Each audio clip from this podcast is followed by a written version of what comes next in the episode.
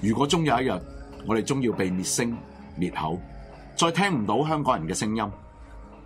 今日你更要珍惜支持有人繼續勇敢發聲，My Radio 一路堅強發聲，炮轟不已，一直堅定堅持。營運上更極度需要你去支持。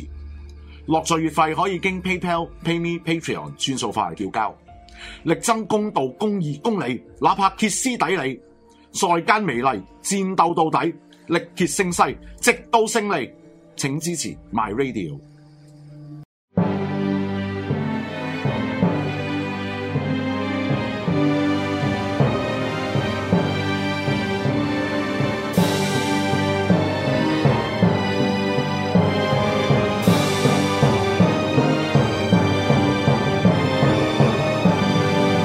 古今重要戰役一百回，主持梁錦祥、鐵男。古今一百場戰役又同大家見面啊！今日我哋都係應時啦，主要係係講下阿富汗啦。咁就誒、呃阿富汗我哋就唔係講現代啊，因為現代嗰個其實呢幾呢幾年或者今年嗰個發生嘅情況咧，到而家都好混亂。而且我覺得咧就基本上而家嗰個主流傳媒報嗰啲即係新聞咧，我都唔係好信得過嚇。信唔過。信唔過。嗯嗱、我我解釋好幾個原因點解信唔過啦。其一咧就係、誒，而家冇人話到俾你聽喺誒阿富汗入邊咧有美國有幾多美國僑民嗯仲留低度嘅。咁而家又話啊撤走咗啦咁樣，咁最初就話一萬人啦，但係呢幾日已經撤咗成幾萬噶啦。係啊，咁我話就算俾你入邊嗰啲，其實好多係嗰啲阿富汗人嚟嘅。咁但係照計嗰個撤僑嘅行動，如果去到咁頻密嘅話咧，理論上真係都大概已經安全啦。但係到而家都冇講。嗯嚇。咁、所以我懷疑其中一樣一個好大佢哋而家即係誒唔敢講嘅問題咩咧？就係、因為好多美國僑民好可能唔喺喀布爾嘅。唔係呃布嘢，即係唔喺個首都嗰度。唔喺首都嗰度嗱，而家嗰個形勢係咁樣嘅，就係咧誒美國加埋其他軍隊，譬如講英軍啦，甚至可能有其他軍隊咧， 佢哋喺嗰個機場嗰度嚟嘅。係咁佢哋喺個機場嘅原因好簡單，就因為佢要控制個機場啲人先走得㗎嘛。係啊如果唔係就唔走得啦。但問題而家好多係去唔到機場度。咪佢叫你唔好去添喎。係啊，佢又叫你唔好去 喎。咁問題就係、你又叫我唔好去，你喺機場就係淨係一個機場撤僑，咁點撤啫？係係嘛啊？即係你聽落去，其實本身呢啲啲新聞已經好矛盾嘅係，啊但係冇人會話俾你聽，誒、個矛盾嘅地方喺邊度，同埋即係佢哋而家掌握咗幾多即係真實嘅資料咧咁樣。嗱，其中一個好大嘅問題就係、如果啲美國僑民咧，我唔理咧係咪誒白人啦，也好還是係真係嗰啲誒，只不過係誒攞咗美國嘅誒、公民身份嘅阿富汗人，或者或者呢啲誒誒中亞嘅人。佢哋而家沿路佢哋驚一樣嘢，就係佢一去嘅時候，塔利班係沿路守嘅，係全部有有有有有 roadblock 同埋有有有呢、個即係誒誒關卡嘅。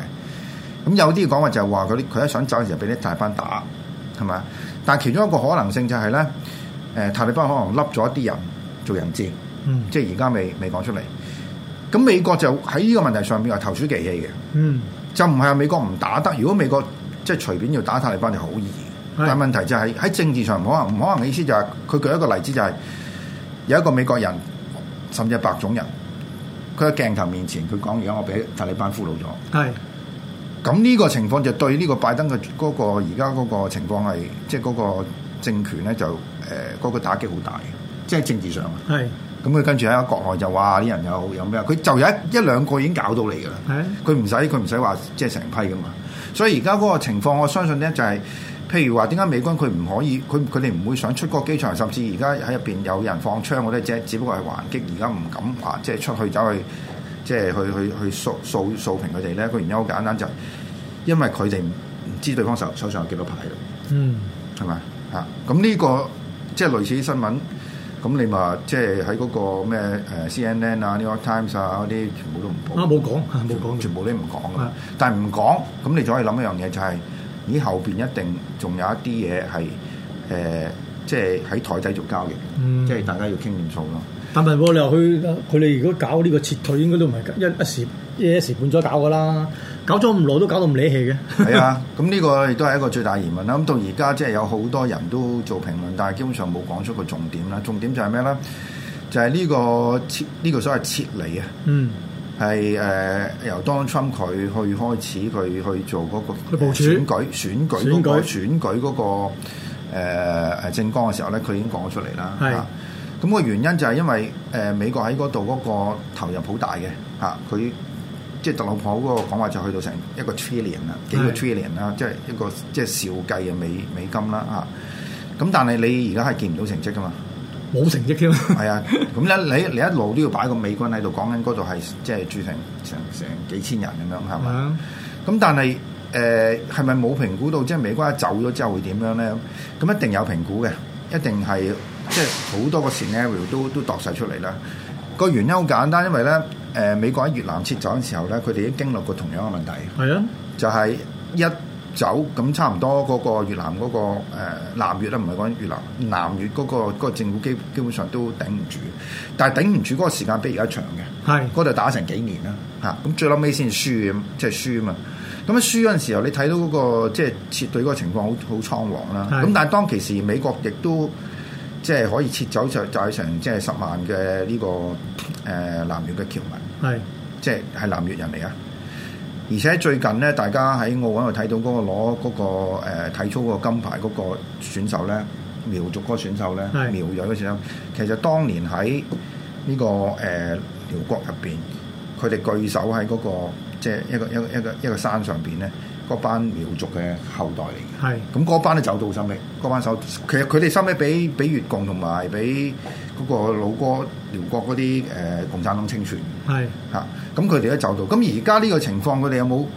唔會諗到當其時嗰、個即係咁嘅誒局面，而純粹喺阿富汗撤軍咧？咁亦都唔會嘅。係即係有度，一定有度過嘅。問題就係佢執行起上嚟嗰時有冇參考過呢呢呢呢呢一個呢、個 scenario 咯啊。咁啊，當初佢自己喺嗰個 Twitter 喺嗰、個誒誒誒誒公開都有講過話，如果佢哋走嗰陣時，佢哋唔會咁走法嘅。係，佢哋首先一定撤走咗嗰啲必要要撤走嗰啲人先。梗係啦，應係嘛該係咁啊即係你諗下就，應該係咁而家啦，個部署就係要走咗啲，咁、個軍隊殿後。係啊，梗係咁啊，而且軍隊殿後嗰陣時候咧，佢哋會炸晒所有剩低落嚟嗰啲武器㗎嘛係咁但係點解而家呢個呢、個局面冇冇去做到咧？咁樣係咪？咁但係又係冇，即係好模糊啦，唔唔交代，即係成件事係冇交代點唔係樣。啊而家好似睇到係好似係軍隊走咗先喎，係啊，咁而家上次我哋講過啊嘛，就係佢佢走嗰陣時候咧，連嗰啲維修飛機嗰啲公司一齊走噶嘛，係啊咁咪即係點解一鑊橋俾人哋？即係實際上你一鑊橋俾人哋噶嘛。咁所以佢佢呢個呢、個呢、個情況咧，誒、如果你陰謀論去去睇嘅咧，其實佢係想留低一啲武器俾塔利班。俾塔利班就就真係俾佢嘅 嚇，但係就唔可以用嗰方我特咁俾你 啦，係好似好搞到好似好無能咁樣。咁一一俾塔利班咧，其實佢塔利班就唔會話就咁就算數嘅，佢哋一定係咧會擴張，因為佢哋冇錢嚟㗎，最大鑊係冇錢嗯啊。咁佢其中一個財路就係種即係鴉片啦。係啊，咁而家阿富汗其實係全世界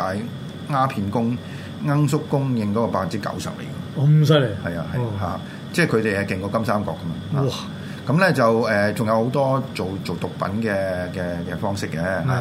咁呢個就即係明目張膽啦，咪而家差唔多叫政府做噶啦。即係係如果佢咁咧嚇，咁但係另外一樣嘢就係咧，佢哋誒呃可以喺嗰度做好多非法嘅交易嘅。係啊，譬如印印假美鈔啊，咁全部都可以即係全部喺嗰度做噶啦啊即係即係無法無天咧，範圍天。但係對於美國嚟講咧，阿富汗嗰度亂咧，誒、係有一個好處嘅，即係排除咗我哋再有九一一事件呢個可能性先啦。嗯啊如果再有九一一事件咁啊，全世界咩即係全部全人類孭鑊啦，即係當初嘢孭鑊，阿拜登嘢孭鑊啦，係嘛？咁但係佢哋應該評估過就應該呢個可能性唔係太大。係但係如果而家呢個狀態咧，就阿富汗嗰度亂，特別係塔利班佢興起嘅話咧，佢周邊起碼兩個國家啦，誒，一係中一個中國，一個伊朗咧，都係會感受到威脅啦。因為頭痛啊，係啊，咁呢誒即係中國嗰邊就好簡單啫，就因為嗰個喺新疆嗰邊，佢哋仍然對嗰個東突厥嗰、個、誒武裝嗰、個即係所謂恐怖主義，佢哋好防範啦。係咁誒塔利班而家當中國嘅 ATM 嚟㗎 啦，突然突然間就同你講話，喂，我呢度冇錢喎，係咪啊？咁你幫下手啦，我哋同你好 friend 㗎嘛， 得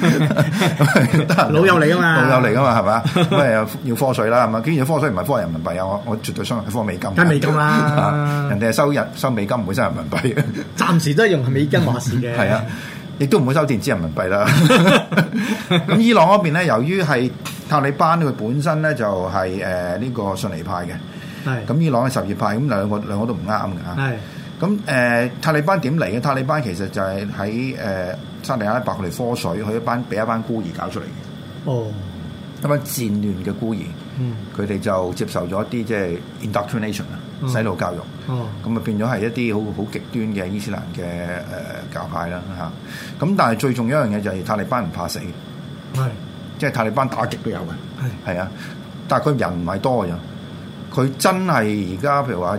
即係核心嗰度得幾萬人係嚇、但係而家唔係講緊一樣嘢就係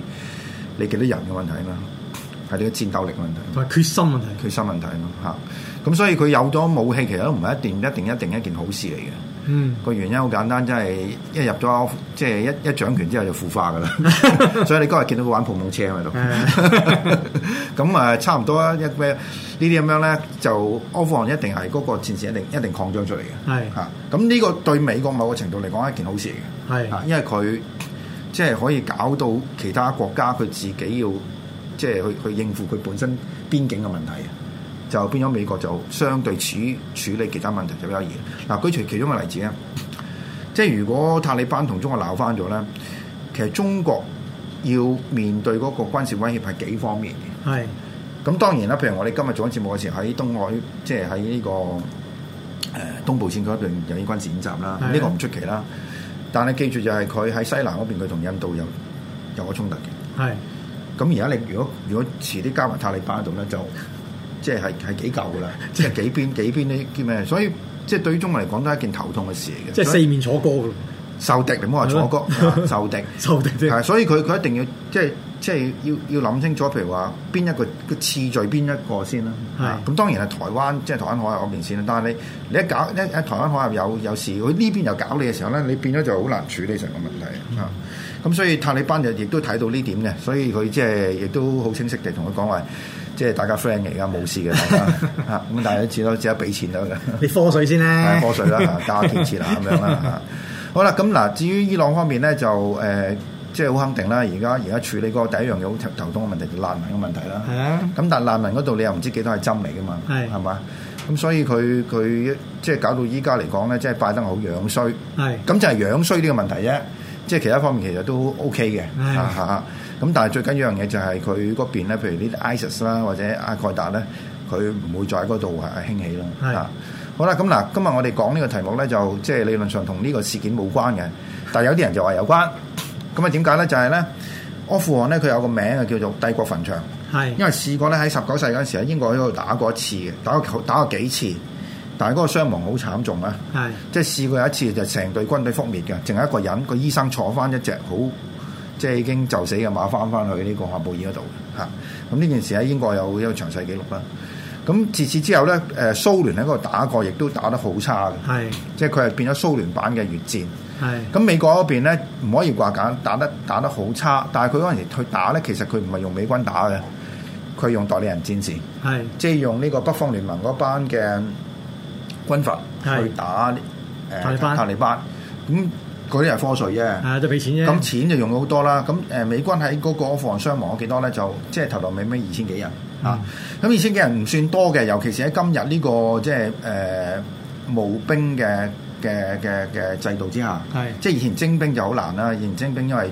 即係全國嘅年青人都要可能即係去當兵，但係募兵制咧，啲人其實係即係當打一份工嘅。係咁而且嗰而且嗰而家嗰個即係誒、呃、軍備啊，或者所有啲裝備都係即係比以前好好多啦。精良啊啫嘛，精良好多啦，所以佢真係真係如果商即係死即係二千幾二千人人咧，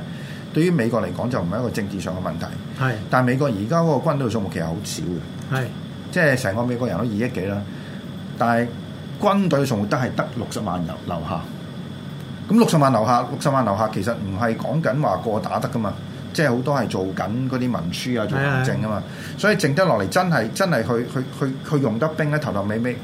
就唔過三十萬。嗯但係呢三萬入邊咧，有好快好多地方嘅駐軍喎，譬如南韓嗰邊有駐軍啦，沖繩有駐軍啦，歐洲有駐軍啦，啊，咁呢啲呢啲呢啲其實拖散嘅，所以美國有一個即係有一個睇法，有一個睇法就係話咧，佢哋要喺呢廿零萬嘅真係打得嘅軍隊入邊要打同時打兩場仗，喺全世界即係同一個時間同一時間打兩場仗，而且兩場都要贏。都要贏。係啊，咁所以佢哋喺嗰個軍備嗰邊咧，同埋武器嗰邊嗰個發展咧，係抌好多好多錢落去。係呢個亦都係印證我一路嗰個講法，就係咧，美國如果日後同某其他大國打一場仗咧，已經唔係用人㗎啦，用錢用 錢啊，錢固要用啦，用機器咯，用機器同埋用太空戰咯。係因為好簡單，譬如你潛艇，你冇咗上面嗰個衛星定位儀咧，其實都會廢。係所以佢唔喺下面打你，佢喺上邊嗰個衛星嗰度。所以而家美國有太空軍啊，到其時一打嘅時候，全部想可能成個衛星嗰個網絡全部同你掃低晒佢，變咗你就等於打盲拳㗎啦。啊，咁呢個就係嗰個最新嘅情況啦。咁但係雖然話帝國墳場其實喺古代咧有兩個嘅誒、呃即係征服者，其一就係柯誒亞歷山大大帝，誒、係另外就係成吉思汗。係都試過喺阿富汗打阿富汗打嘅，而且係打贏嘅，係係可以喺嗰度即係建立帝國嘅。係嚇，咁所以而家鐵男就講講咧，就係阿富汗，